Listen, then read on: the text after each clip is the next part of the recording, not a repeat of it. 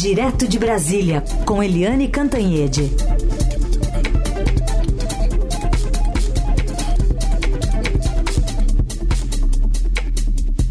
Oi, Eliane, bom dia. Bom dia, Raicem, bom dia, Carolina, bom dia, ouvintes. Bom dia, Eliane, bem-vinda. Vamos falar sobre essa viagem do presidente Lula, que chega à Itália, começando com o encontro com o sociólogo Domênico de Masi, né, que fala sobre o ócio criativo, e num momento em que deixa muita pauta aqui no Brasil também para tocando ali, né? Talvez com ligações, algumas orientações do núcleo político, depois de ele ter entrado com bastante força na articulação política na semana passada. Pois é, é essa viagem do presidente Lula é uma viagem é, muito importante, principalmente por causa das fotos. Ele começa com é, Domênico de Masi, é, do Ócio Criativo, né, que conhece muito o Brasil. O Domênico vem muito a Brasília, inclusive, São Paulo, Rio, é, mas o presidente Lula vai trazer alguns troféus importantes. Um deles é a foto com o Papa Francisco. Quando Lula foi solto é, depois daquele tempo todo de prisão, a primeira viagem internacional do Lula foi para o Papa, foi para visitar o Papa. O Papa gosta do Lula, né? Eles têm uma relação assim, é, vamos dizer assim, muito gentil um com o outro e os dois uh, têm um interesse em comum nesse momento, que é a paz na Ucrânia. Então o Papa vai ouvir as propostas do Lula. O Lula vai falar sobre é, as tentativas, sobre as conversas, é, e é uma forma de ir unindo pessoas em torno da paz na Ucrânia. Né? Além disso, claro que o Papa vai perguntar muito sobre o Brasil, da Argentina, é, do mundo, é, e o mais importante do ponto de vista da política, em nossa política interna, né, é a foto do Lula com o Papa, porque sempre isso tem muito apelo.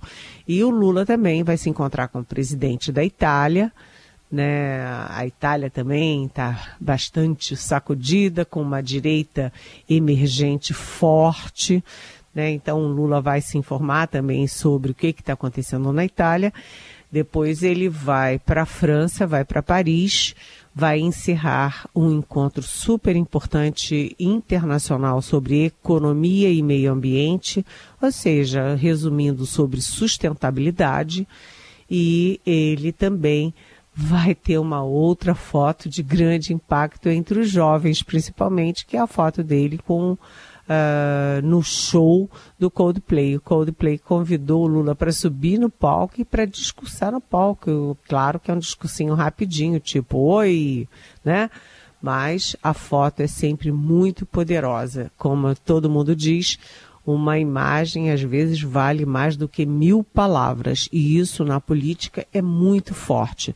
Mas enquanto o Lula está viajando, o Brasil vai estar tá pegando fogo, ou seja, o Lula dessa vez vai fazer uma viagem mais fácil, né, uma viagem mais tranquila, é, de bons contatos e boas fotos, em que ele terá pouca chance de falar bobagem, mas ele vai ter que se ocupar muito muito, muito do contato com Brasília. Brasília, essa semana está pegando fogo, tem decisões importantes no judiciário, no legislativo, no próprio executivo. Então, Lula vai dessa vez ficar muito conectado com o Brasil. Fotos lá, né, e fogueira cá, gente. Então vamos lá para uma das fogueiras, decisão importante que vai vir também do Banco Central a decisão vai vir amanhã, mas hoje já começa a reunião do Copom sobre a taxa básica de juros. E ontem, antes de, da viagem, antes de embarcar nessa viagem, Lula fez a segunda live no programa Conversa com o presidente, voltou a criticar os juros altos e disse que o presidente do Banco Central, Roberto Campos Neto, deve explicações sobre isso. A gente vai ouvir um trechinho. Apenas o juro precisa baixar porque também não tem explicação. O presidente do Banco Central precisa explicar, não a mim, porque já sei por que, que ele não baixa, mas explicar ao povo brasileiro e ao Senado que o elegeu porque ele mantém essas taxas de juros de 13,75 num país que está com inflação anual de 5%. E aí, qual o cenário, Eliane? Pois é, mas o Brasil está nessa inflação de 5% porque o Banco Central manteve uma rígida política monetária. Né? O Banco Central jogou os juros lá para cima exatamente para baixar a inflação. Então, agora que a inflação está baixa, há muitas dúvidas sobre como o Banco Central vai reagir. Né? São dois dias de reunião, como você disse, Heisen, começa hoje, a decisão é amanhã mas ninguém está apostando. Ontem, apesar da live do Lula, ou talvez exatamente por causa da live do Lula, o, o ministro Fernando Haddad, ministro da Fazenda Fernando Haddad, uh, almoçou com o Roberto Campos Neto.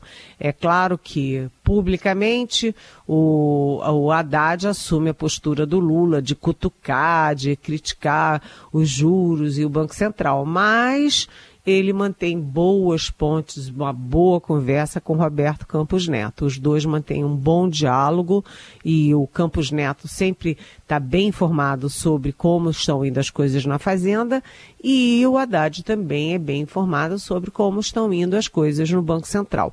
Isso é uma postura civilizada, conveniente a ambos, conveniente ao país, né? Então, é, se alguém tem alguma ideia se os juros vai ou não baixar, eu acho que é o próprio Fernando Haddad, mas ele não contou para ninguém não. Tá todo mundo aqui na expectativa.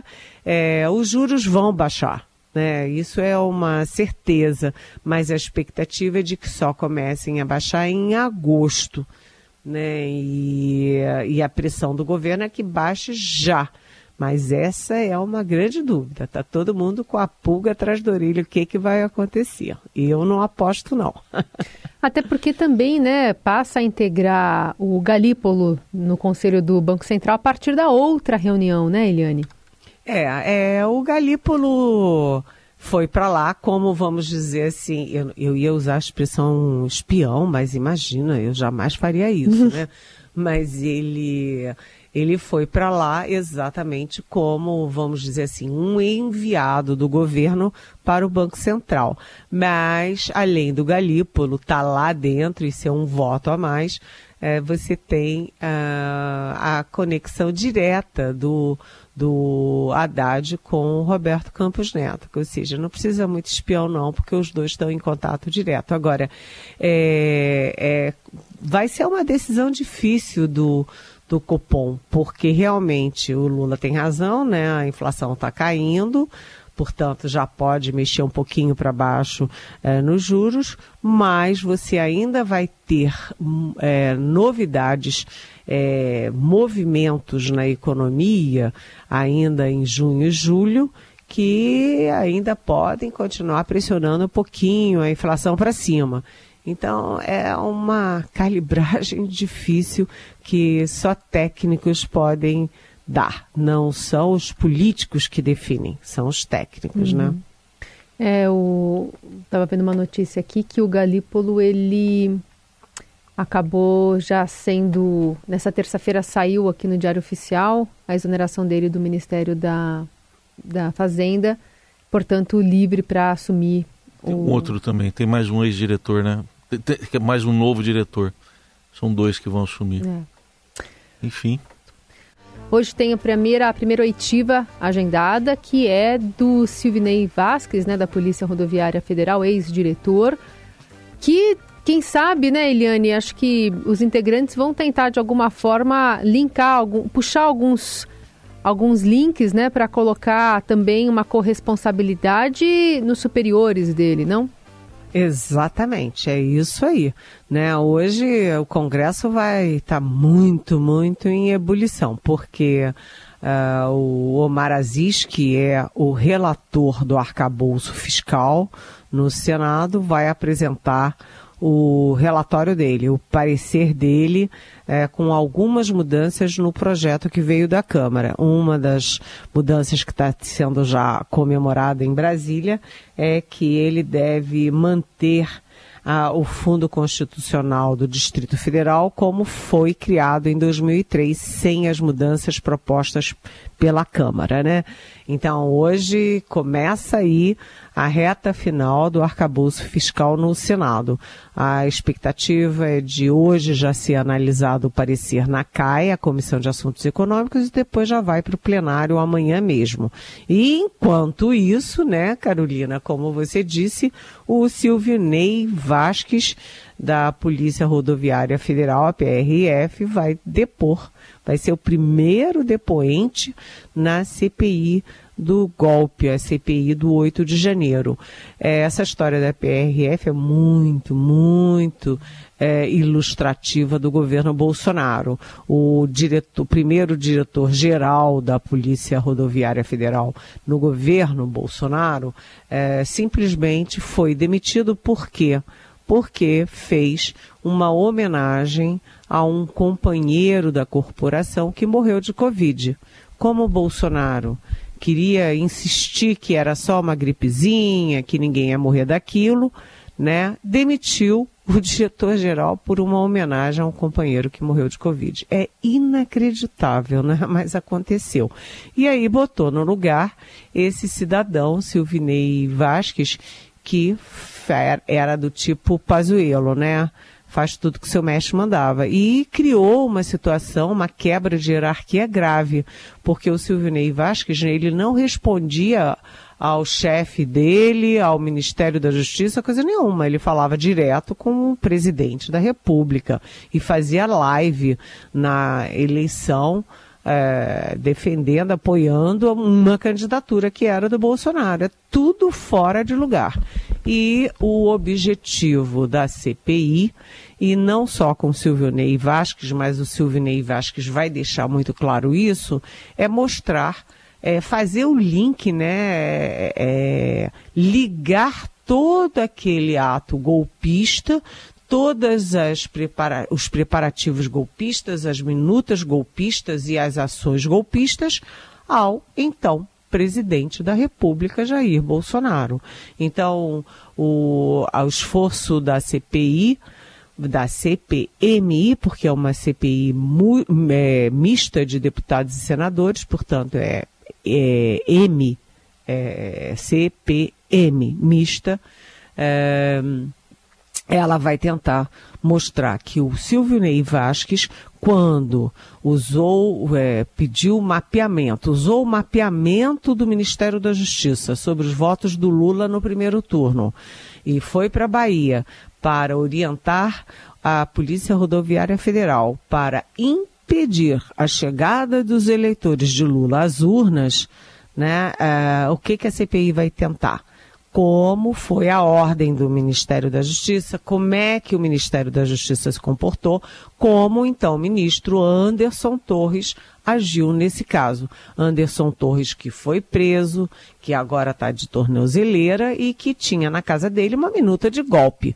E que no dia 8 de janeiro simplesmente era secretário de segurança do DF, se mandou para os Estados Unidos para ficar pertinho do Bolsonaro. E, claro, a ligação muito forte, que tem milhões de provas com fotos, com declarações, com manifestações, entre o Silvinei Vasques e o presidente Jair Bolsonaro, o presidente dele, Jair Bolsonaro. Então a CPMI hoje já nesse, nesse primeiro depoimento mostra sua estratégia. A estratégia da, da, dos governistas da CPMI é é, incluir o Bolsonaro em toda essa articulação do golpe que gerou o 8 de janeiro, gente. Helene, ainda na live de ontem, o presidente Lula afirmou que Bolsonaro se trancou dentro de casa para ficar preparando o golpe quando perdeu as eleições. Vamos ouvir esse trechinho também dessa live. Já está provado que eles tentaram dar um golpe e coordenado pelo ex-presidente que agora tenta negar. Mas quando ele perdeu as eleições, ele se trancou dentro de casa para ficar preparando o golpe. nós vamos apurar isso com muita tranquilidade. Todo mundo terá a chance de se defender. Eu quero que as pessoas fiquem tranquilas que nós vamos investigar. Quem tiver culpa no cartório vai pagar. Uhum. Vai ser julgado pela justiça comum e irá para a cadeia se tiver cometido o crime. Senão, as pessoas voltam a viver a sua vida com tranquilidade. Mas nós não vamos aturar as pessoas que tentaram dar golpe e destruir a democracia do nosso país. Essa live que foi feita lá no jardim do Palácio da Alvorada, Helene. Pois é, e é isso, né? Eu acho que com o presidente Lula concordamos todos, né? Quem tentou dar um golpe de Estado tem que ser criminalizado, tem que ser punido, né? Julgado, sim, investigado, julgado com direito a todas as suas manifestações, a sua defesa, mas quem for comprovadamente culpado tem que pagar. As Forças Armadas também dizem isso, né? A, a atual cúpula das Forças Armadas diz isso. Quem é, quem cometeu crime tem que ser criminalizado. É, o Congresso, enfim, é, eu acho que há um consenso de quem, quem comete crime não pode ficar impune. Né? Agora, o presidente Jair Bolsonaro, ele hum, está sabendo, ele sabe que ele que ele vai perder no TSE né, que é toda a tendência do julgamento que começa na, na quinta-feira, dia 22, como o Heisen sempre gosta de lembrar, 22, que é o número do PL, né, é toda a tendência de que o Bolsonaro perca e, portanto, perca também os direitos políticos por oito anos, ou seja, o direito de se eleger, de se candidatar. O Bolsonaro jogou rapidamente a toalha, os aliados dele não gostaram disso, o PL ficou muito né, perplexo com a atitude do Bolsonaro, passiva, né? Ah, vou perder e dane-se.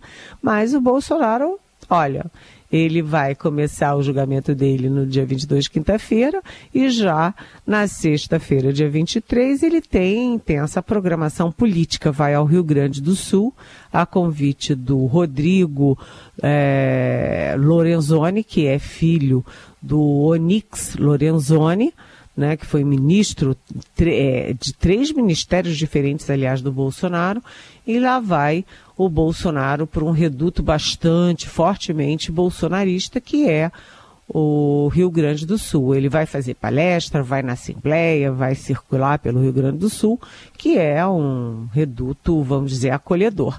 Aliás, uma curiosidade, né, é que o presidente Lula fez várias viagens, dias e dias e dias de viagem. Eu acho que ele passou mais tempo fora do país do que dentro do país, pelo mundo afora. Foi várias vezes ao Nordeste, foi várias vezes ao Rio, já foi em tudo quanto é canto mas ele está evitando o reduto bolsonarista que é o Sul.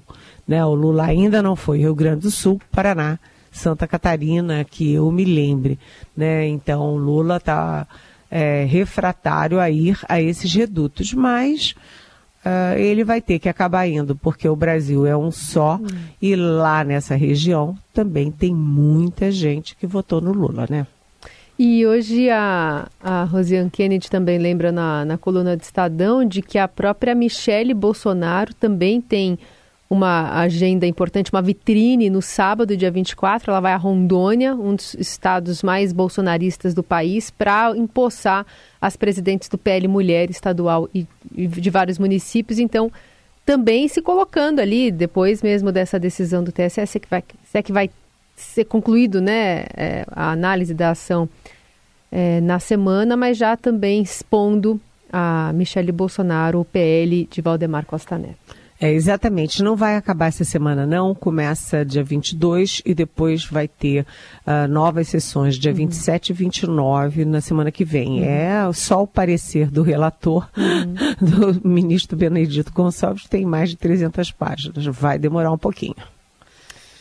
Muito bem, essa é a Eliane Cantanhede conosco. Amanhã está de volta a partir das nove. Lembrando você que pode mandar sua mensagem, seu comentário para hashtag Pergunte para Eliane, né? Com a hashtag Pergunte para Eliane nas redes sociais, preferir pelo nosso WhatsApp.